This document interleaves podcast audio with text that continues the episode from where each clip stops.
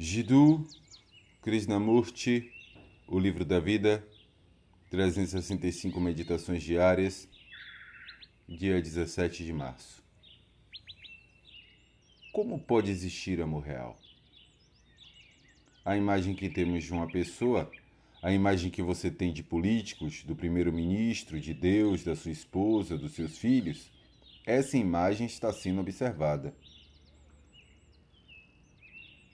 Ela tem sido criada por meio do seu relacionamento, dos seus medos ou das suas esperanças.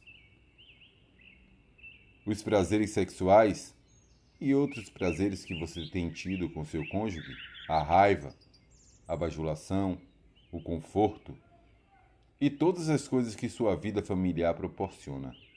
Uma vida mortal. Criaram a imagem do seu cônjuge.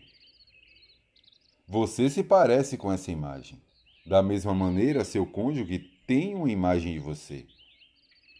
Então, o relacionamento entre você e seu cônjuge, entre você e o político, é na verdade o relacionamento entre essas duas imagens, certo? Isso é um fato. Como duas imagens que são o resultado do pensamento, do prazer tem alguma afeição ou amor. O relacionamento entre dois indivíduos muito próximos ou muito distantes é um relacionamento de imagens, símbolos, memória. Como pode haver, então, um amor real?